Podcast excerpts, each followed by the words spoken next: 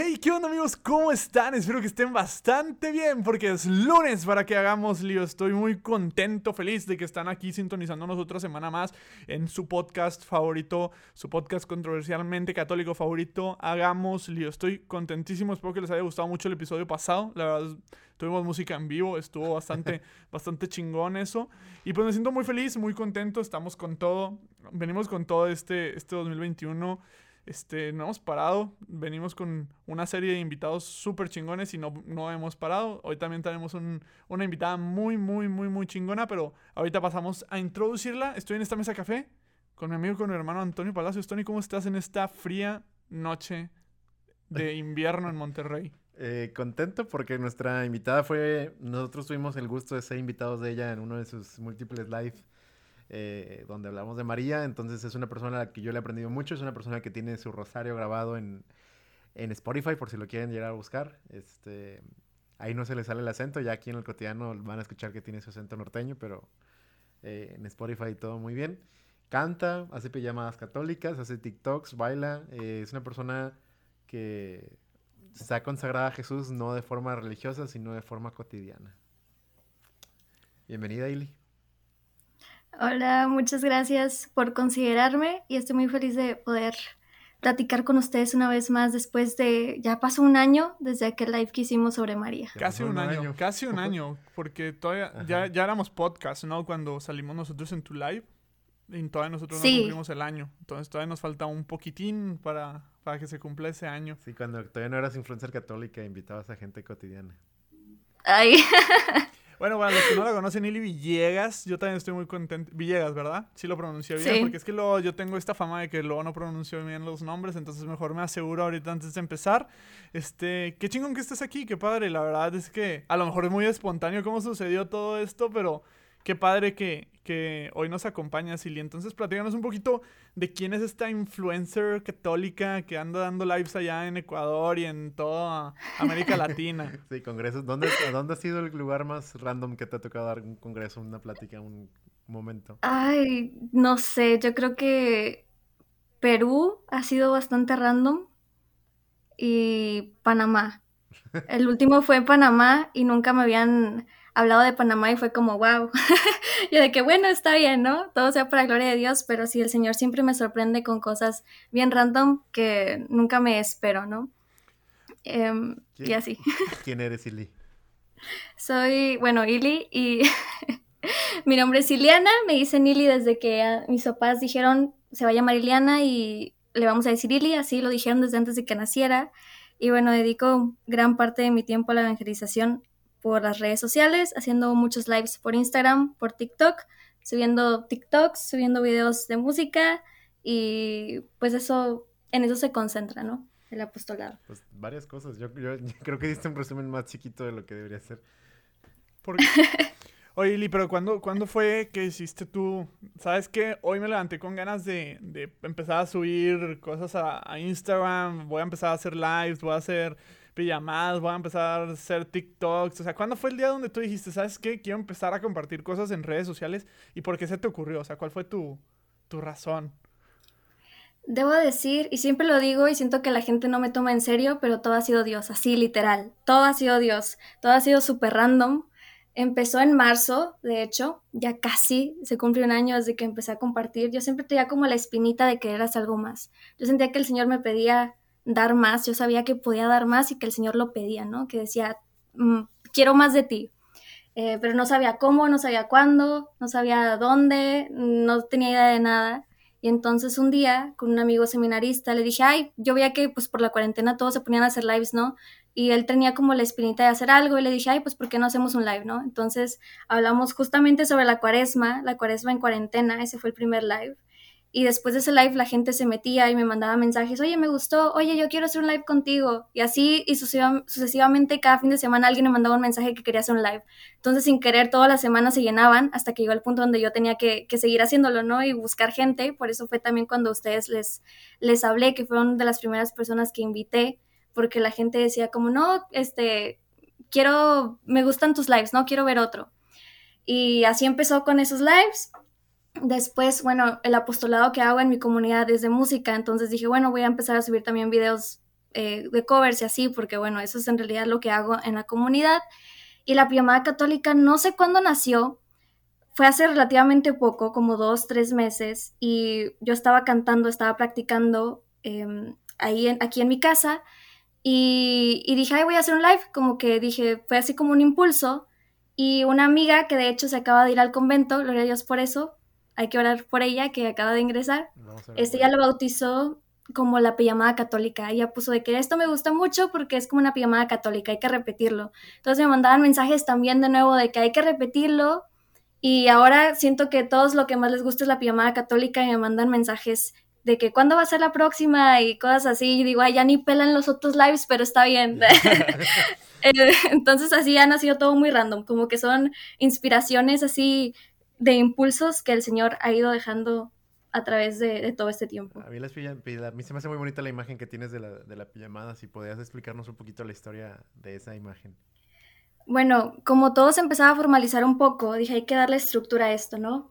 Y entonces fue como nació ese, lo, de lo que se trata, ¿no? Porque empezaba como que charlas em, así random. A mí me gusta siempre hablar desde mi testimonio para no andar diciendo también cosas como que fuera del huacal, ¿no? Entonces, eh, siempre hablaba de Dios, pero también desde mi experiencia o de experiencias cercanas, ¿no? De otros que yo veía o que me contaban, eh, etcétera, ¿no?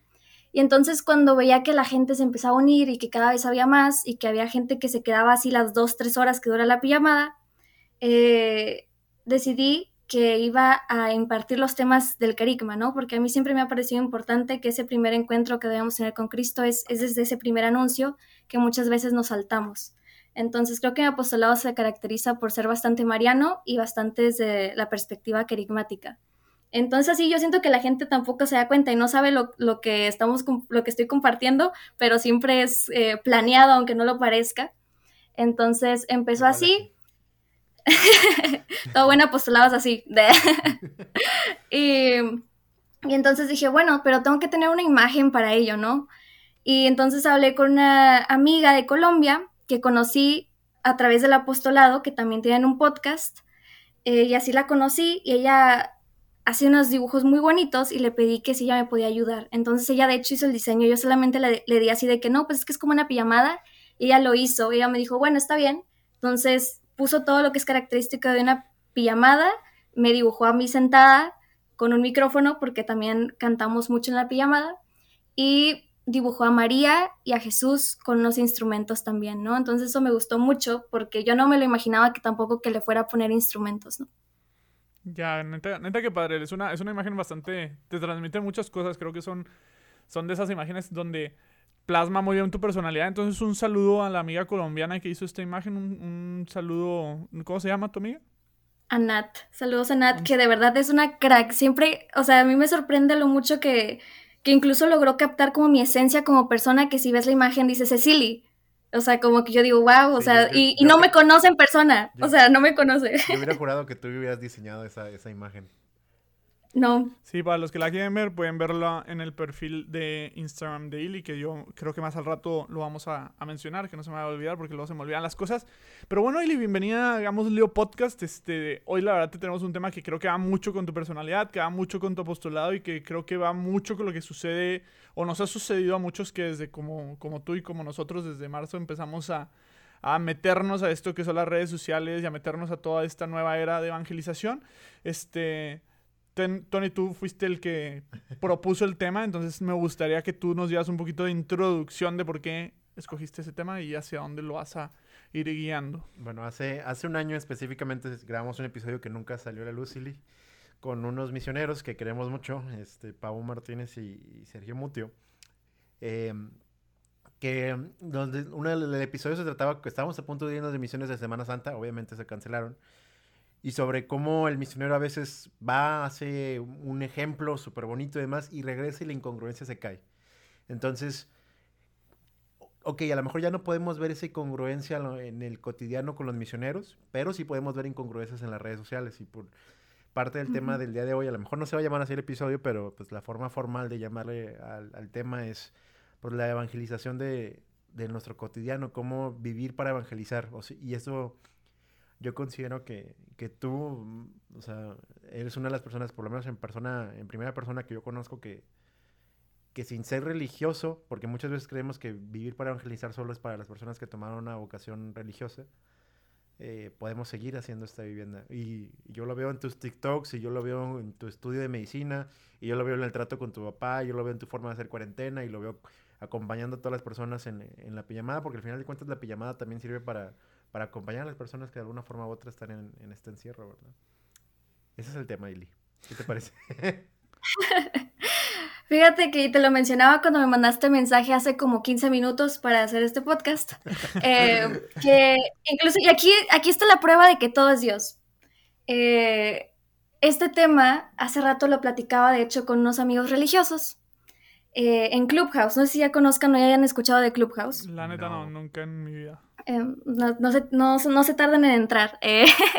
esto me lo contó un, un amigo que se llama Fray Víctor que él lo comenzó, ¿no? Él, ahorita es todavía una prueba beta, entonces él me mandó la... Es de El Salvador. Creo. Bueno, ahorita se encuentra en El Salvador, pero no sé si anda ahí porque es misionero o si de ahí es, pero bueno. Eh, es una aplicación que es a base de audios. Entonces, tú creas una sala y platicas. Es como si fuera un podcast en tiempo real con varias personas y hay moderadores y así, está muy padre, pero ahorita para entrar necesitas una invitación. Entonces el, Fray Víctor quiere comenzar como una comunidad y me invitó y bueno, ahí somos parte de eso y entonces ahí le vamos moviendo porque aún no, yo no le sé, yo fui guiada por Fray Víctor y yo le estoy haciendo caso y él es como mi líder en esto. Y, y ahí había, vi que el Padre José, no estoy segura de, de dónde es, solamente lo conozco porque lo vi en una sala de Clubhouse y empezó una sala sobre cómo vamos a vivir nuestra cuaresma. Entonces ahí me llamó mucho la atención y me metí, ¿no? Y justamente el tema tornó a esto, ¿no? Cómo a veces incluso caemos en esta incongruencia de, de que solamente hacemos los sacrificios en cuaresma. Y, y cómo es que vamos a convertir esto en nuestra vida. Y Fray Víctor nos comentaba sobre la vida de San Francisco de Asís y cómo él hacía cinco cuaresmas al año, ¿no? Entonces básicamente vivía toda su vida en cuaresma, ¿no? Pero que eso, esa radicalidad le permitía a él, pues, vivir su vida plenamente, ¿no? Que él verdaderamente vivía su vida. Y yo me ponía a, a reflexionar en esto, y me ponía a pensar, bueno, ¿cómo voy a vivir yo mi cuaresma? Y cómo voy a hacer que no solamente se convierta en 40 días, sino que esos 40 días sean toda mi vida, ¿no? Okay. Y cómo voy a buscar, este, crecer cerca de Cristo y mantenerme ahí, ¿no? No solamente que, que, se acabe, ¿no? Como usualmente pasa que somos doble cara a veces, porque yo creo que a todos nos ha pasado eh, en algún momento de nuestra vida y hemos caído en la tibieza. Eres doble cara, Ili Villegas. ¿Cómo que qué? Eres doble cara, Ili Villegas. no, quiero pensar que no, pero definitivamente en mi vida han pasado momentos así, ¿no? Entonces, Claro, no es como que vamos a hacer San Francisco así, si vamos a decir, sí, yo voy a hacer todos los días ayuno y pues no, ¿verdad? Eh, incluso nos contaba que en San Francisco de Asís tuvo que pedir perdón porque él descuidaba su cuerpo y etcétera, ¿no? Pero el punto yo creo que es, es eso, ¿no? ¿Cómo vamos a buscar vivir nuestra vida congruentemente todos los días y no solamente caer en el sacrificio solamente vale en cuaresma y el resto de mi vida no, ¿no? O cómo voy a, a buscar estar cerca de Dios y buscar tener esa conversación constante con Él solamente en cuaresma, pero después no, ¿no? Y yo creo que eso pasa mucho con los que tratamos de evangelizar en la comunidad, en redes sociales, en ambas, en lo que tú quieras, en la vida cotidiana, en donde Dios nos llame a cada uno. Pero ¿cómo vamos a buscar que eso también sea en la intimidad con Dios, ¿no? Y cómo es que a través de esa intimidad que primero tenemos con Dios, la reflejamos con las demás, pero solamente cuando buscamos perseverar en ella y no solamente cuando buscamos demostrar algo hacia los demás, porque yo no le puedo mostrar a alguien algo que no tengo primero, creo yo. ok, estoy totalmente de acuerdo. Hay un pequeño, una pequeña falla técnica, por eso escucharon ahí un corte, pero bueno, a lo mejor no lo escucharon. Probablemente no lo escucharon, pero ya acabas de spoilear que sí lo escucharon. este... Para que pongan atención en qué momento, en qué momento No, no creo que se vaya nada, pero ok, sigamos, sigamos. eh, Ili, previo a la pausa. o sea, a la pausa que tuvimos nosotros, porque ustedes que están en casita no se dieron cuenta porque Diego lo editó. Ay, Tony regándola. Este, hablabas de, de, extender la cuaresma. Donde, pues de hecho, es una cosa que hace poquito y mencionábamos aquí en el, en el podcast, como el no consumir carne es un, era un ejemplo de, de todo el año. obviamente no nada más la parte de no, no voy a consumir carne, sino un recordatorio de cómo tengo que, que vivir el amor y el sacrificio todo, todo lo cotidiano. Y creo que eso de extender la cuaresma en esta semana que va a empezar la cuaresma. Eh, de hecho, muy ad hoc, ¿eh? Sí, muy ad hoc. No sé si lo tenías planeado, pero muy ad hoc. Pues el, Espíritu Santo, el Espíritu Santo actúa mucho en, esta mujer, entonces. Eh, o sea, yo, yo algo que sí estaba poniendo, o sea, que estabas diciendo acerca de cómo, cómo San Francisco, esta radicalidad que tenía San Francisco de Asís de, vivir la cuaresma todo el año y esta radicalidad a la que a veces nosotros no, nos sentimos llamados, más bien, no que no nos sintamos llamados, ignoramos el llamado de vivir esta radicalidad que, de vivir completamente entregados a Cristo durante el año, porque sí entiendo lo que tú decías y creo que a todos nos ha pasado. Evangelizamos un poquito, estamos en, por ejemplo, pasaba mucho cuando era, no estaba el COVID, ibas a tu grupo pero ya hay cuenta que si tu grupo era el miércoles, para el fin de semana ya se te olvidaba y hacías un desmadre el fin de semana, pero luego volvías al grupo y te acordabas. Y lo que pasa ahorita en redes sociales es que creo que muchos queremos, y digo muchos porque a mí también me pasa, este, bueno, a mí me pasa, no sé si ustedes, pero a mí sí me pasa, que de repente quieres dedicarte mucho al, al evangelizar en redes sociales, pero lo dices, hasta aquí. O sea, como que también quiero mi vida normal, o sea, llamémoslo así. A mí me pasa con los tweets, de repente quiero tuitear algo de otra cosa y es como... Exactamente, es como que dices, híjole, es que no, no le quiero dedicar mi Instagram completo al señor. Por ejemplo, Ili, tú tomaste la valentía y dijiste, voy a dar un paso al frente y voy a tomar el, mi Instagram y se lo voy a entregar completamente al señor. Tan es así que todas tus publicaciones, todo lo que es tu Instagram, es completamente dedicado al Señor. Pero habemos otros que decimos, es que sí quiero, pero bueno, no. Mejor hago otra cuenta. O sea, quiero, ajá, quiero, quiero hacer, ajá, exactamente, a hacer otra cuenta, ¿no? Entonces, Sí, o sea, y, es sobre esta radicalidad. Digo, a lo mejor habrá quien ahorita me esté escuchando y diga, oye, digo, pues es que yo no me siento llamado a evangelizar en redes sociales. Está bien, o sea, no te estoy diciendo que haz ahorita tu cuenta completamente católica y comparte puro contenido católico. Pues no, no se trata de eso. Pero donde tú encuentres tu apostolado, sí ser radical, ¿no? O sea, sí entregarte completamente a eso, ¿no? Así es. Sí, no, y de hecho es algo que yo también he pensado, ¿no? Porque ves, hasta yo digo, ay, tal vez me hago otra cuenta personal privada, ¿no? Pero yo me ponía a pensar y a mí en lo personal, y no digo que los que lo hacen o los que lo tienen son doble cara, yo digo que en lo personal a mí me hace sentir de esa manera, porque yo decía, si no soy capaz de compartirlo en donde comparto el Señor, entonces está bien lo que estoy haciendo, si no lo puedo compartir ahí, verdaderamente está dando gloria a Dios, si aunque no sea algo directo del Señor, no lo puedo compartir ahí. Entonces a mí me ponía a pensar y dije, no, entonces si no lo quiero compartir junto con eso, es porque tampoco está dando la gloria a Dios que le debe dar. Entonces ahí como que yo me abstenía y yo decía, ok, ¿y por qué no lo estoy compartiendo? ¿No? A veces es que no hay que mezclar tampoco todo, ¿no? Hay que encontrar un equilibrio. Y yo decía, pero bueno, eh, yo tengo otra cuenta donde comparto, bueno, intento porque la verdad está bien abandonada sobre la medicina, ¿no? Pero yo creo que es porque es otro apostolado enfocado a otra cosa, ¿no? Eh, de la fe y la razón, ¿no? Por eso no lo quería mezclar, porque también se va creando una audiencia, ¿no? Y yo sé que a todos nos va a decir como, ay, yo para qué quiero ver de eso, ¿no? Pero no era tanto porque no lo pudiera mezclar o porque no vaya de la mano, al contrario, ¿no? Porque todo va de la mano de la fe. Pero yo decía, bueno, yo puedo compartir algo y a veces lo hago, a veces usualmente más en mis historias, de mi familia, de mis amigos, pero porque yo sé y yo no me siento mal al hacerlo, porque sé que eso también da gloria a Dios a través de eso, ¿no? No tiene que decir literalmente Dios para, poder para poderle dar la gloria, pero si yo me siento que no soy capaz de compartirlo, donde también comparto el apostolado, entonces muy probablemente no debería estar lo compartiendo en otro lado tampoco. Literal, estoy apuntando la frase que acabas de decir. No tiene que decir Dios literalmente para dar gloria a Dios. Fue más o menos así. Si no lo vuelvo a escuchar. Pero es que, no, es que la verdad eso, eso es súper cierto. Súper cierto. Y creo que a veces como católicos olvidamos esa parte. O sea, compartir y vivir una vida radicalmente católica no significa estar gritando Dios a los cuatro vientos, sino vivir una vida congruente con el mensaje de que Dios nos ha venido a, revelar. Esa frase se me hace literal aquí iba a enmarcar. Esa va a ser la publicación de la semana.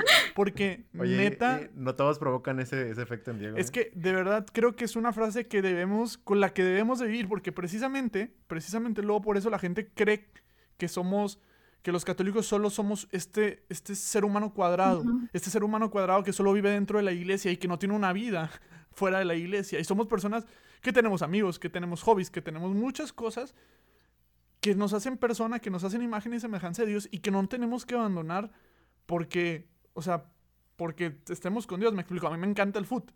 Y puedo glorificar a Dios con el foot. Pero habrá quien diga, es que digo, no, porque tienes literal que ir rezando el rosario mientras juegas. Pues no, creo que no, o sea. ¿Tiene que Torrenilo? Sí. No, Torrenilo es cristiano. No, es cristiano, pero al final de cuentas, eh, o sea. Ándale, Torres Nilo, o sea, bueno, en, el, el, Torres Nilo ahorita está en el Toluca, el Chaca está ahorita en Tigres, y ambos son cristianos protestantes, pero son un ejemplo muy claro de cómo glorificar a Dios a través de su profesión. Comparten imágenes, este, citas bíblicas. De hecho, de hecho, si tú te metes al Twitter del Chaca, literal antes de los partidos medita una cita bíblica. Sí, y Fred, fíjate que lo que dijiste que a mí me llamó mucho la atención, y fue la parte de, que si lo llegaba a ocultar, de por qué quiero, por qué quiero ocultarlo, por qué me estoy reteniendo a publicar esto. Porque al final de cuentas, Ili es, una mujer integral, entonces eh, como mujer integral también es una mujer coherente. Entonces, si no puedo subir que estoy con mis amigos de esta forma, o si no puedo subir que, estoy haciendo aquello, por, al final de cuentas es como un pequeño llamado a tu propia conciencia donde te está diciendo hay algo de incoherencia en, en tus actos. Porque al final de cuentas, si la gente conoce tu parte pública católica, que tu parte privada también sea católica, aunque, aunque la vean menos pero que pueda ser igual de congruente una forma con la otra. Sí, ahora, yo creo que hay retos, ¿no? Y, de hecho, desde tu experiencia estaría chido, estaría que también nos platicaras, y digo, ahorita también tú y yo comentamos, pero creo que hay retos que hoy enfrentamos, ¿no? O sea, afortunadamente, porque no es desafortunado, afortunadamente la evangelización ha cambiado. O sea, este 2020 y lo que llamamos del 2021 nos hizo entender que la evangelización va a llegar a otro punto del cual no, eran, no estábamos acostumbrados. Es decir, que ya no solo es evangelización de boca en boca, sino que también hay un nuevo mundo que se llama redes sociales, hay un nuevo mundo que se llama internet, hay un nuevo mundo... Y digo nuevo mundo haciendo referencia a, los españoles cuando vinieron a evangelizar este, América habrá quien me diga, no, Diego Inquisidor, lo siento, o sea, no, no me voy a meter en ese tema ahorita. Que luego vamos a hablar de ese tema en el podcast, de la Inquisición. Pero bueno, aquí es el punto. Hay nuevos retos. En tu experiencia, Eli, ¿cuáles han sido los retos con los que tú te has enfrentado en, este, en esta nueva evangelización, en esta nueva pues, era que a fuerzas nos trajo el 2021? Ok, yo creo que mi mayor reto ha sido la tentación. Aprender a no huir de la tentación, sino huir del pecado y afrontar la tentación porque yo tenía el miedo de caer en la vanidad, de caer en la soberbia, de caer en el egocentrismo, de estar fijándome, ¿no? Hay cuántos seguidores, cuántos likes, cuánto lo han compartido, etcétera, ¿no? Que yo creo que a todos nos pasa cuando nos empezamos a meter en las redes sociales y como que ese trauma de, ay, tiene un like menos que mi otra foto, no sé, ¿no? Que suele pasar. Entonces, eh, entonces yo evitaba, yo evitaba ver las cosas, yo evitaba, solo lo publicaba y lo evitaba, hasta que un día mi papá me dijo, mi papá y mi mamá, que siempre me apoyan en este apostolado, los amo mucho. Eh, si están escuchando esto, yo, que, yo sé que sí los amo. Eh, gracias por todo. Te, compraron tu árbol de luz para los... sí, exacto. Em, me dijo mi papá, no, es que no tienes que, no tienes que huir de ello, estás huyendo de ello y con eso tú estás deteniéndote de llevar más allá tu evangelización, porque en vez de querer compartirlo más, lo estás queriendo ocultar para tú no caer en la tentación. Y ahí fue cuando me caí en cuenta, claro, hasta Jesús fue tentado, ¿quién soy yo? Si yo soy una miserable servidora del Señor para yo querer huir de la tentación cuando ni el Señor huyó de ella, cuando hasta mismo Jesús, que es Dios, se presentó contra esa tentación. Yo lo que tengo que hacer es afrontar la tentación de la mano de María, de la mano de Jesús, pero huir del pecado. Si el pecado yo ya veo que voy a caer en, él, no, pues corre, vuela, huye, sé flash o lo que tú quieras para huir de él, pero de la tentación hay que afrontarla en vez de evitarla, porque si Jesús no la evitó, o sea, porque yo la evitaría, ¿no?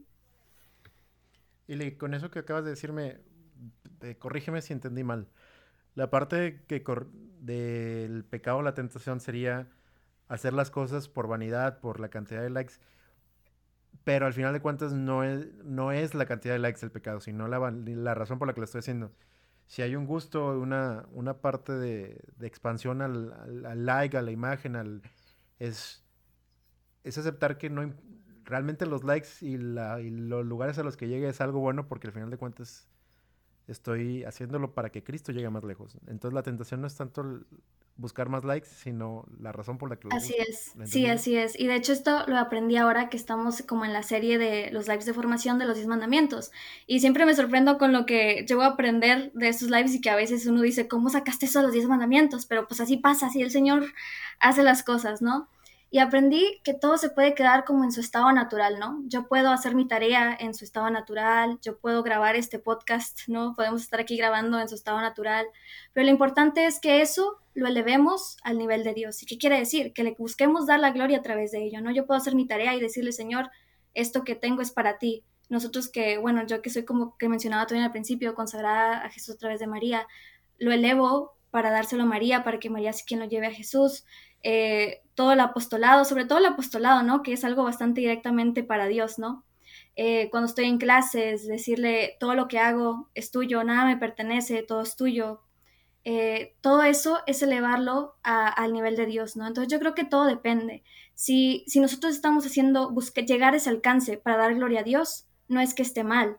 Y hay que buscar porque si yo lo oculto, entonces tampoco estoy dando gloria a Dios en lo que yo oculto, en ese trabajo que el Señor me ha encomendado hay que buscar llevarlo a los demás, pero si yo veo que estoy cayendo en la vanidad, en la soberbia, hay que, hay que tener cuidado y tomar una pausa y pues buscar a Dios en eso.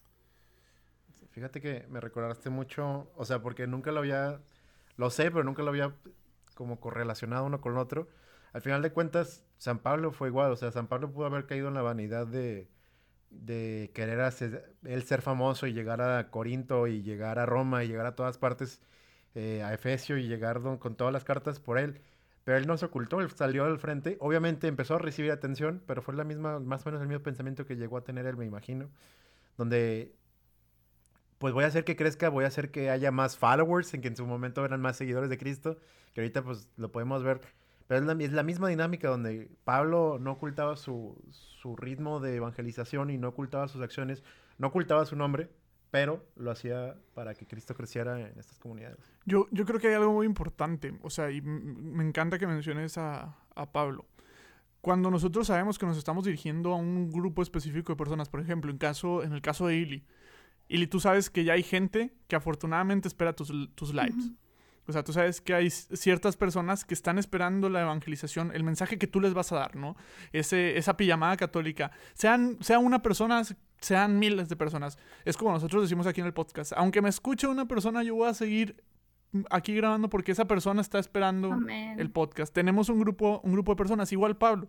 Y es algo que me encanta de Pablo. Que Pablo sabía que en Corintios estaban esperando el mensaje, estaban esperando la carta. Y no sabemos qué otras cosas hizo Pablo, pero al menos sabían que estaban esperando esa carta. Entonces Pablo decide escribirle la carta a Corintios. Que luego la carta se hiciera famosa, pues qué chingón, ¿no? así como, por ejemplo, Ili. O sea, yo así, o al menos así lo veo yo con el podcast. No sé si tú lo veas igual con tu apostolado, pero así lo veo yo. Yo hago, yo, nosotros, bueno, al menos, bueno, voy a hablar por mí, pero yo creo que también hablo por Tony. Hacemos el podcast para la gente que semana a semana nos escucha a ti que estás sentado ahorita en tu sofá, en tu silla, en tu cama, en tu carro, donde estés, este podcast es pensado y hecho para ti completamente, porque te sentimos parte de nosotros. Sí, incluso aunque lo llegues a escuchar, porque lo hacemos pensando en que incluso si lo llegas a escuchar dentro de un año. Exactamente, es para ti. Pero si algún día, digamos que un episodio se hace viral, qué chingón, qué padre que se haga viral. Pero no es el fin, ¿sabes? No es el fin hacernos virales. El fin es que para el público que afortunadamente se ha ido sumando a nosotros, es llevarles a esas personas lo que nosotros nos ha transmitido Jesús. Y yo creo que es la misma evangelización que siempre ha hecho. O sea, yo creo que a través de la historia siempre ha sido así. Y, la evangelización desde, los, desde, desde antes de Cristo. Gente que hacía todo por amor a Dios y que por alguna extraña razón, que yo creo que es Dios y el amor y el Espíritu Santo, posición virales, ¿no? Y pues de ahí salieron todos los santos y todas esas cosas, pero nunca buscando hacerse virales, me explico. Sí, o sea, pues hubo, hubo evangelistas que no fueron virales, por decirlo de una forma, y hubo, este, o, apóstoles que fueron virales y formaron iglesias súper importantes. Es como nadie sabe de Bartolomé, ¿qué, ¿quién es Bartolomé? con todo respeto, San Bartolomé, que me estás escuchando, me vas a jalar los pies al rato, pero pues, o sea, o Simón el Celote. O sea, y no se hizo viral y no pasa nada, ¿me explico? Ajá, porque tocó las personas que tenía que tocar. Obviamente a uno le tocó ser Pedro y a otro le tocó ser Juan, pero pues hay veces que nos toca ser el celote y está bien, pero recordar que somos apóstoles. Amén, así es, sí, cuánta razón. Y hay que recordar también que la humildad es reconocer nuestra verdad frente a la verdad de Dios, ¿no? Que Él es la verdad. Entonces también está en eso y lo vemos en María, lo vemos en los santos. Esto lo decía Santa Teresita del Niño Jesús, o una Santa Teresa, me corrigen si estoy mal, una disculpa. Eh, decía eso, ¿no? Que es reconocerse lo que eres frente a Dios, porque Dios más que nadie lo sabe. María se reconocía servidora, pero reconocía lo que Dios hacía en ella. Entonces, cuando nosotros vemos que algo está saliendo bien, por ejemplo, ahora en nuestras redes, debemos reconocer la verdad de que está sucediendo, pero la humildad se encuentra en reconocer que es a través de los méritos, de la gracia y, por y para gloria de Dios. ¿Qué onda con las frases que estás aventando el día de hoy? aventando aquí. Y eso, y eso que tiene frío, ¿eh? ya sé, y eso que hace. Oye, sí, la neta está haciendo un chorro de, un chorro de frío. También quiero decir que tienes voz de predicadora. ¿Predicas tú, Ili? Fíjate que hoy me dijeron un comentario igual. Me dijeron, oye, eres predicadora. Y yo, pues. Sí. Pues, Tienes, tienes voz de predicadora. Ya, ahorita ya se le salió el acento matamoros. y yo, pues, no sé, yo no, yo me escucho normal, pero varias personas me han dicho cosas sobre mi voz y yo, bueno, pues gloria a Dios, como que se, sale en el momento. Es que aparte agrega la... El gloria a Dios, el gloria a Dios hace así como, me siento, o sea, estás hablando y me siento como en una hora santa. Este, pero la neta, no, la neta, la neta está muy padre y la verdad estás diciendo, o sea, una verdad. Es que siento que pasa mucho con el católico, yo creo que aquí estamos todos de acuerdo, este, que a veces demeritamos lo, lo que o sea, lo que estamos haciendo. Por, y yo creo que es una falsa humildad. Creo que ya lo habíamos tocado antes. O sea, sobre... con Andrés la semana pasada. Sí, sí, con Andrés. Pero con Andrés, con, específicamente con el don de, la, música. Pero lo, es, es verdad. O sea, a veces no queremos reconocer que lo que estamos haciendo está sirviendo para la construcción del reino. O sea, a veces queremos demeritar lo que nosotros estamos haciendo por, por esta parte de, de, no ser dignos, pero pues realmente es que sí. O sea, si estamos, si algo está teniendo éxito, si algo está teniendo este, pues, pues sí, otra vez éxito. la que no, no encontré un sinónimo. Este, pues es de fomentarlo. Imagínate, imagínate si, por ejemplo, los apóstoles hubieran parado al ver que estaban curando enfermos. O, sea, de que no, Pedro, de que ya, creció mucho la iglesia en Roma, mejor me cambio. Ajá, mejor me, mejor me calmo porque, porque, pues no, Jesús, nomás Jesús puede, ¿no? Pues no, o sea, nos ha mandado al mundo a que seamos esos Cristos nuevos y tenemos que reconocer cuando las cosas están saliendo bien y cuando las cosas no están saliendo bien. Sí, que no, que salgan, que salgan mal, a lo mejor no significa que, Cristo no te está usando, simplemente a lo mejor no estás distinguiendo en el lugar en el que Cristo te está pidiendo. Amén, eso, eso también lo quiero mencionar. Hay que saber discernir, hay que lograr hacer una pausa y decir, Señor, ¿dónde me quieres? Y porque a veces podemos querer algo tanto que podemos decir, es que el Señor me lo está pidiendo. Aprender y saber reconocer cuando Dios obra a través de nosotros, de la manera de humilde, a la manera en forma de María y como los santos, también es reconocer que lo que Dios hace a través de nosotros es llamado de Él, que lo que estamos haciendo no es por nuestra cuenta, sino que Dios nos ha llamado a hacerlo. Así como a los apóstoles que les dijo, no van a hacer cosas más grandes que yo aquí en la tierra, no porque solamente creyeran en Dios, sino porque le creyeron a Dios. Y es muy importante que hay que creerle a Dios y creer en que nos dijo eso. Ellos ni se daban cuenta, pasaban y sanaban a los enfermos con su sombra y el enfermo daba gloria a Dios y ellos ni se daban cuenta. Estoy segura que pudieron curar a muchos y ni se dieron cuenta y a lo mejor así también puede pasar con nosotros, que alguien puede escuchar el podcast y puede transformar su vida y a lo mejor nosotros nunca nos vamos a dar cuenta, de que a lo mejor alguien algún día va a llegar a un live eh, y le va a cambiar su vida o va, Dios va a poner en él o en ella ese sueño, va a poner esa espinita, va a poner en su corazón ese, ese inicio de conversión o de retomar ese camino hacia Dios. Y hay que recordar que los tiempos de Dios no son los nuestros. No voy a decir la frase cliché de los tiempos de Dios son perfectos, que sí, pero hay que recordar también, y aquí va el ejemplo, ¿no? Cuando Cristo murió en la cruz por nosotros, no murió solamente por las personas en ese tiempo, murió por las personas antes de Él, durante Él y después de Él. Cuando Cristo murió en la cruz, murió por Tony, murió por Diego, murió por mí. En su mente nos tenía, y cualquier persona que esté escuchando esto, Jesús tenía tu nombre en su cabeza cuando Él murió por ti. Y él lo sabía. Entonces los tiempos de Dios son distintos. Así que a lo mejor este podcast no va a ser para alguien del 2021 y puede ser para alguien del 3000 y esa persona a lo mejor puede llegar y ese mensaje el Señor dijo era para esa persona y a lo mejor puede ser para esa persona o puede ser para muchas, pero eso no nos puede detener porque si Dios lo ha puesto en nosotros, Él sabe cómo lo va a utilizar, cómo, cuándo, dónde, que sea su voluntad. Sí, pues de hecho. Qué fuerte, la neta. la verdad está súper fuerte. me siento bien inspirado. ganas de salir de aquí y, porque, Porque una de las cosas que la gente no sabe es que el, último libro de la Biblia. Eh, el Apocalipsis. El Apocalipsis fue escrito para una situación específica que se estaba viviendo en ese momento. De un Apocalipsis que ya fue. Pero lo curioso es que a partir de ese Apocalipsis ha habido mucha conversión, dos mil años continuamente. Entonces. Eh, es muy curioso porque no me imagino que Pablo algún día se imaginara que lo estuvieran leyendo en un español en un país de un continente que ni siquiera sabía que existía. Ah, Pablo, Pablo dijo, esto lo va a leer un corintio y ya. O sea, de que esto va a aparecer pueblito y ya, pero pues, se hizo viral, Pablo. Mira, yo les quiero platicar una historia sobre reconocer dónde es tu papel. Y me, y me voy a abrir aquí como ustedes. Creo que a lo mejor ya lo había platicado, pero voy a entrar un poquito a fondo. y te la platico, Ili. Este, también a ti que, que nos acompañas el día de hoy. Sin cámara. Sin, sin cámara, pero, pero aquí estás. Todos los invitados han puesto cámara excepto yo. Ahí les va. Este, yo me, me, convertí, como ya lo saben, ¿no? Ya platiqué esa historia en el episodio 49, que había dicho que era el 50, pero no, era el 49, platiqué esa historia, ¿no? Cuando yo entro a la iglesia, quiero entrar a un coro, literal. Todos mis amigos estaban en ese coro yo quería entrar a un coro, Diego no tocaba guitarra, Diego no cantaba, no tocaba el teclado, no tocaba ni el pandero, Diego no tenía nada de ritmo, pero yo quería entrar a un coro. Entré al coro literal de colado y era el que le subía y él bajaba el volumen. Esa era mi labor en el coro, literal. Supuestamente yo equilibraba el sonido, pero no. Y Ili ensaya su coro todos los viernes, ¿eh? Por si quieres venir a subirle y a bajarle el volumen, te aceptamos. Es que literal eso hacía, literal eso hacía. Y yo, y yo por querer pertenecer y algún día cantar y algún día tocar en ese coro, dije, ¿sabes qué? Voy a, voy a estar ahí. Literal aprendí a tocar guitarra, me metí a clases de canto, pero pues siempre me quedé como que el que subía y bajaba el volumen. Siempre. Bueno, pero conseguiste la consola. Conseguí una. Ah, bueno, es que luego, es que ahí te va. Estuve, estuve muy frustrado. Un saludo al coro Getsemanía aquí en San Jerónimo, pero pues la realidad es que estuve muy frustrado porque pues nunca, nunca toqué la guitarra. O sea, nunca fue. Entonces un día dije, ¿sabes qué? Ya. Voy a hacer mi coro, ¿no? Entonces hice mi coro y pues la verdad no era mi llamado, ¿sabes? O sea, no era mi llamado. Ahorita estoy en un coro, pero realmente yo sé que, y digo, y toco, toco la guitarra y todo, pero realmente mi llamado, por ejemplo, yo, algo que me apasiona y algo que disfruto muchísimo es, por ejemplo, grabar, estar aquí, planear un episodio, estar frente al micrófono, estar hablando con ustedes. Me encanta, no tienen una idea. Y siento una alegría y hasta siento que...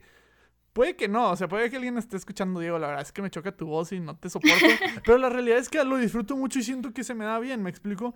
Entonces yo en mi discernimiento dije, ¿sabes qué? Esto es, y estuviste buscando tanto en la música, tanto tiempo en la música, que pues no, o sea, me costó mucho asimilarlo que no iba a ser un cantante católico y que mis canciones no iban a estar en un cielo abierto. Ay, yo quiero compartir mi historia también ya que dijiste eso, porque somos, tenemos la misma. Muy bien. ok, platícame, platícame, aquí estamos, abrámonos con la gente. ¿En dónde bajadas el volumen? Perdón. no, no te preocupes, eso yo lo hago en la postproducción. Este, no, bueno, hablando de eso, y ahora que también es año de San José, oigan, yo vengo muy inspirado de, este, no sé si conozcan a San José de los Sueños. Sí, el, La, estatuita que dan las tías, ¿no? no es cierto, no es cierto. Yo tengo uno y yo lo aprendí del padre Borre, que escribes tus sueños eh, debajo y lo pones debajo, ¿no? Así como debajo de la cabeza de San José para que interesara por ti, pues soñándolo, ¿no? Entonces en ese momento yo todavía no empezaba nada de este proceso y yo fue antes de la pandemia y todo, yo dije, yo un día, sí, mi sueño, yo lo tenía en específico, yo quiero llegar a cielo abierto, ¿no? No sé si un día suceda o no, pero ya no me importa. ya ahora lo único que he aprendido es que quiero hacer la voluntad de Dios, ¿no? Y lo que sea Él. Y cuando eh, el Señor fue abriendo muchas puertas, dije, no, pues, ay, Señor, te la bañaste, me das más de lo que yo quería. Pero en ese momento yo dije, ok, tengo que sincerarme y, decir las cosas con, un, con una verdadera sinceridad. Entonces yo escribí, les comparto las tres cosas que escribí en ese papelito que siguen ahí, que nunca comparto porque me parece algo muy personal entre Dios y yo, pero lo voy a compartir aquí porque me pareció como relevante, ¿no? Nunca lo comparto excepto cuando lo voy a hacer público. no, pues ya, es momento. eh, escribí, lo primero que escribí fue cantar para Dios. Después escribí evangelizar y después escribí llegar al cielo con papá y con mamá. Yo no sabía qué es lo que iba a hacer el Señor con esas tres frases, con esas tres peticiones que yo solamente le entregué y que dije, pues yo no sé.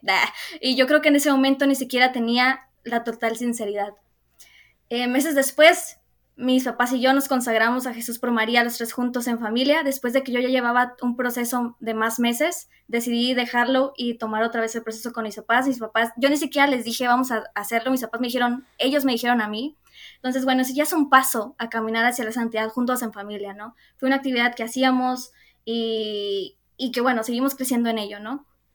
Eh, después, eh, el Señor en ese camino, pues coordinó un ministerio de música y empezó también este proceso de iniciar un ministerio también yo como mi persona, como solista.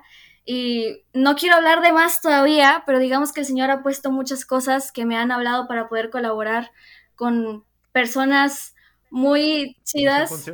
¿Mande?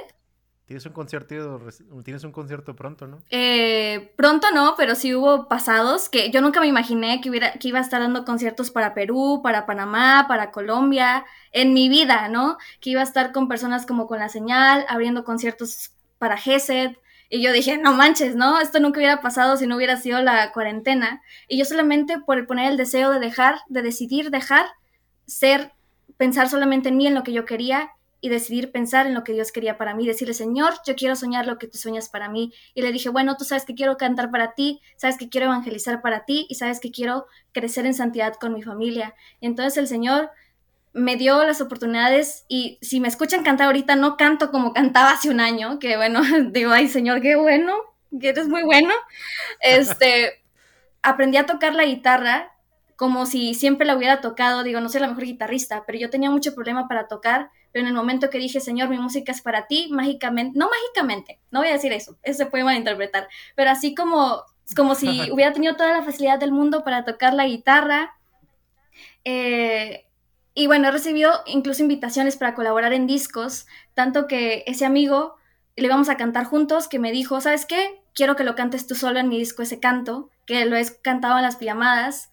Eh, me han ofrecido ayuda, me dijeron, ¿sabes qué? Quiero que grabes tu disco, yo te voy a ayudar a que lo grabes. Entonces ya es un pequeño spoiler que es algo en lo que se va a trabajar, pero son cosas.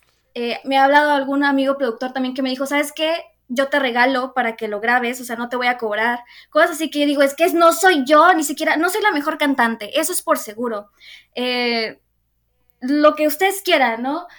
Pero si es eso, es porque el Señor ha puesto los caminos y ha abierto las puertas porque así lo ha querido él, ¿no? Y digo, es que esta no soy yo y no puedo ser yo, porque si de eso se trata, pueden elegir esa persona, regalarle ese trabajo de producción a alguien que canta mejor. Se lo pueden regalar a otras personas. Incluso la persona que me lo dijo, yo la he visto una, una vez en, en, persona, ¿no? La persona que siempre me habla y que también me, me, dijo que pudiera colaborar en una canción es una persona de Colombia, que tampoco nunca he visto en mi vida, ¿no? Entonces yo digo, wow, qué bendición y cómo obra el Señor cuando uno no cuando busca la perfección. Sí, sí es buscar la perfección, pero no que ya seamos perfectos, sino que cuando uno quiere dejarse, cuando quiere dejar a, Dios ser Dios en su vida, en ese momento es cuando Dios lo toma y dice, yo no necesito perfección, yo necesito sinceridad, yo solamente quiero tu sí, tu sí imperfecto y el Señor lo va a tomar y lo va a convertir en algo totalmente distinto. Incluso antes de grabar este podcast, yo corrí con mi papá y le dije, voy a cerrar mi puerta, corrí con mis papás a su cuarto y le dije, porque eh, Tony me mandó un mensaje, y me dijo, ah, ok, está bien. Me dijo, mira, ya ves, cuidado, te dije que tuvieras cuidado con lo que, lo que pedías el Señor. Porque, y mis papás no sabían lo que yo había escrito en, en esa hojita, ¿eh? Mis papás me dijeron, ten cuidado, porque mira, querías trabajar y aquí está tu cielo abierto, mi papá me dijo. Y cuánta verdad, porque más que ese cielo abierto, que es una bendición enorme, eh, he visto la obra del Señor no solamente en mi vida, sino en, la de ustedes, en la, que, en la de las personas que nos rodean. Y dije, es que esto es Dios, porque si no, o sea, si fuera yo, que, pues, cállate la boca, claro que nunca hubiera pasado, ¿no? E incluso lo puede decir TikTok, yo nunca dije que iba a usar TikTok, pero el Señor dijo, querías trabajar. Un video explotó y de ahí todo explotó y de ayer para hoy subí mil seguidores por un video, por un video. Y yo así que no sé cómo, dije, es que esta no soy yo, yo sin luz para empezar en mi casa y el señor dijo, no, ni modo, querías trabajar, tú dijiste que sí y empezó a hacer de todo, por todo y para todo y dije, es que mi vida no puede ser más que para Cristo, porque viendo y teniendo este encuentro con Cristo vivo, no puedo desear más que vivir para Él, ¿no? Y ojo, tampoco van a decir, esas son palabras de un religioso, no, no tiene que ser de esa manera, porque nuestra vida, y hablábamos de la evangelización, no tiene que ser solamente desde la vida religiosa, porque todos somos llamados al amor y a la santidad, desde donde somos, siendo quienes somos, siendo quienes fuimos creados para ser. Si tú fuiste creado para el matrimonio en Monterrey, Nuevo León, ahí vas a ser y ahí vas a ser santo y el Señor te va a dar de todos los recursos para poder serlo, como tanto espirituales, emocionales, como físicos, como económicos, como lo que tú quieras y lo que necesites, el Señor te lo va a poner en sus tiempos. Solamente tienes que confiar y otra cosa importante es que el evangelizador también se tiene que dejar evangelizar. Esa última creo que cuesta, ¿eh? O sea, aquí, digo, ya se nos está acabando el tiempo, pero esa puede ser materia para otro episodio. El evangelizador se tiene que evangelizar. Pero yo estoy de acuerdo, o sea, con todo lo que acaba de decir. O sea, todo, o sea, retweet. A ver, ahí te va. Retweet a lo que acaba de decir Lili. O sea, la realidad es que creo que es un todo. O sea, y no solo, como tú dices, me encanta esa parte, no solo de la parte religiosa. El evangelizar no está solo en, en y vuelvo a la frase icónica del podcast que creo que voy a enmarcar en mi casa, la de no se necesita literalmente decir Dios para evangelizar. O sea, una persona desde su trabajo como médico puede evangelizar, una persona desde su trabajo como psicólogo puede evangelizar. Un saludo a mi psicóloga que es católica, que ya no escucha el podcast porque es mi psicóloga, pero un saludo. Bueno, no sé si lo escuché, pero un saludo, pero es católica. Un abogado puede evangelizar desde su trabajo siendo una persona honesta o X. O sea, la, evangelización está en todos lados, no te tienes que centrar. Y como dice Ili, o sea, el Señor va a ir proveyendo, proveyendo, sí, proveyendo. acabo de arruinar mi momento. pero va, va, a poner los medios, pues, para que todo se esté, todo se dé. O sea, y no tenemos que dudar de eso. O sea, cuando uno está dispuesto a entregar su vida para el Señor, y, y es que el pedo, ay, el, el rollo. Ahora no fui yo el que te censuró. Sí, sí, o sea, yo, es que está ese Diego. Yo creo que el rollo aquí es que creo, creemos que cuando decimos entregar mi vida para el Señor, automáticamente pensamos seminario, pensamos en un convento, pensamos en una vida de abnegación. Una sotana. Y, y no necesariamente, ¿sabes? O sea, entregar mi vida hacia el Señor puede ser desde mi cotidianidad, desde mi vida, vida, día a día, pero así como decía él hace rato. Señor, voy a hacer mi tarea para gloria tuya. Señor, voy a hacer este mi trabajo para gloria tuya. Señor, voy a jugar este partido para gloria tuya, etcétera, etcétera, etcétera. Tony, ¿tú, ¿tú qué opinas?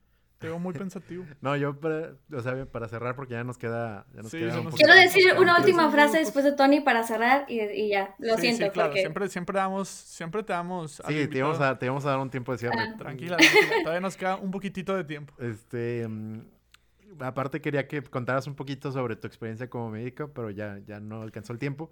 Pero si puedes agregar algo sobre eso, sobre, porque yo sé que tu experiencia como médico no ha sido un lugar fácil para ser católico. Pero eh, hay una frase que es muy común que dice que la, suerte agarra a la gente que está trabajando. Pero yo creo que más que la suerte, pues al final te cuentas termina siendo Dios el, el que te agarra trabajando. Entonces, tú puedes hay una, en la Biblia, cuando Adán le lo corren del, paraíso, Dios también dice que siempre los va a cuidar, que es muy curioso. Nada más que lo va a cuidar, solo que ahora en lugar de darle todo, dice, ahora vas a tener que, escarbar y sacar las cosas con el sudor de tu frente. Y siento que es más o menos igual, donde la, a lo mejor ya no vamos a tener las cosas como en el paraíso, ya no vamos a estar ahí a partir de nuestra separación, de nuestra falta de comunión con la gracia, pero sí vamos a tener la bendición de Dios exactamente con la misma bendición que Adán trabajaba la tierra en su momento. Entonces, si nosotros trabajamos nuestra tierra, trabajamos nuestra realidad, nuestro tiempo, nuestro presente, tarde que temprano va a dar fruto. Nada más tenemos que, para dar fruto, pues tener que trabajar la tierra. Hay tierras que no van a dar fruto, hay tierras que nos van a costar un chorro, pero hay tierras que de repente, si estamos trabajando año con año, tras año, tras año, vamos a encontrar el lugar en el que finalmente mi trabajo germine.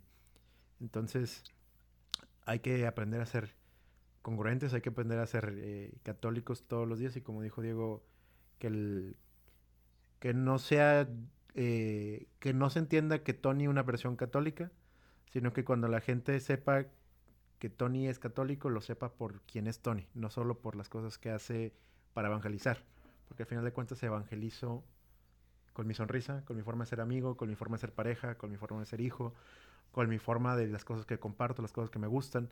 Eh, y las cosas que evito, este, las cosas que trato de mejorar. Entonces ser católico no nada más es seguir las cuestiones de la iglesia, sino seguir las enseñanzas de Jesús para todo aquello que esté más allá de, fuera de, las cuatro paredes del templo. Ili, tus redes sociales, ¿dónde te pueden encontrar? Tu comentario final. Este, bueno, antes de las redes, mi comentario final. Eh, varias cositas, ¿no? Que se me iban ocurriendo cuando los escuchaba hablar. Eh, primero, hoy una frase de Santa Teresa del Niño Jesús que a mí me encanta, que dice, la mayor dicha que Dios le puede hacer un alma, el mayor regalo, no es darle mucho, sino pedirle mucho. Yo creo que eso es muy importante que, hay que recordar y guardarnos en el corazón. Cuando Dios te pida mucho, te está dando mucho más de lo que te daría si tú le estuvieras pidiendo algo y te lo diera. Eh, otra cosa que mencionaba Diego en lo de la cotidianidad, la mayor prueba de que Dios ama tanto nuestra cotidianidad es Jesús, porque Jesús se apegó a su madre por 30 años y él vivía su santidad, no haciendo los milagros por esos 30 años, sino viviendo todos los días honrando a su padre y a su madre, trabajando, amando, amando a los demás. Él no los curaba todavía, él los amaba a través de sus acciones. Y ahí podemos ver a través de Jesús que Dios aprecia y ama mucho nuestra cotidianidad y que a través de eso Él quiere hacer nuestro ordinario extraordinario, así como María lo hacía a través de la oración. Eh, ese, pensamiento es muy de San José María Escriba, por cierto. Por si quieren leer un poquito más, pueden leer El Camino. Lo voy a hacer porque no sabía. Gracias. Em, otra cosa, así rápido sobre lo de la medicina, no es un camino fácil, pero cuando uno se, entre más se mete a la ciencia, uno puede darse cuenta que no puede ser otra cosa más que Dios, el que haya creado todo esto y una oración que ahí me ayuda es todos los días antes de empezar mi día académico decirle, Señor, enséñame la medicina como tú la sabes, porque no hay mayor médico y no hay mejor manera de aprender sobre la ciencia que de aquel que lo creó. Y mi último comentario para todos aquellos que todos somos evangelizadores, todos, todos somos llamados a eso, porque si tú ya conociste a Cristo, tu deber es compartirlo con los demás. Algo que te quiero compartir es de hecho de una oración de San José María Escriba del Espíritu Santo que me encanta y dice, ahora no voy a hacer que el mañana me falte hazlo ahora. Dios te está llamando ahora, en este momento, en este lugar, desde donde eres, desde donde estás, desde quién eres. Porque no sabes si el mañana te falta, que hoy seamos lo más santos posible, seamos más santos que ayer, pero si el Señor nos regala el día de mañana, podamos ser el día de hoy menos santos que mañana. Pero si el día de hoy el Señor me llega a llamar, yo ya fui lo más santo que pude. Ahora no vaya a ser que el mañana me falte, y ahora lo podemos ver en la pandemia, no vaya a ser que nos agarre parejo y entonces, ¿qué habrás hecho? ¿Qué estás haciendo para tu eternidad? Esa es una pregunta a las que los invito a todos a preguntarse. ¿Qué estás haciendo para tu eternidad? Y bueno, ya, las redes sociales me pueden encontrar como Ili VLLGS, Villegas sin las vocales, en TikTok, en Instagram, en Facebook me pueden encontrar como Ili Villegas, en YouTube también. y ya es todo. Racita, pues es un episodio súper chingón, me lo pasé súper bien. Ili, muchas gracias por venir, estuvo muy padre. Y a todos los que están ahorita sentados en su casa, recuerda que tú también eres evangelizador de tiempo completo. Recuerda que tú también estás llamado a compartir la dicha que tienes de ser hijo de Dios. Tú persona que a lo mejor dices, sabes que yo no estoy tan seguro si soy católico, te lo prometo, date una oportunidad de conocer y compartir un poquito el amor de Dios y poco a poco te vas a ir enamorando, así como nosotros estamos enamorados. Y entendiendo que todos somos evangelizadores, todos estamos llamados a que hagamos lío.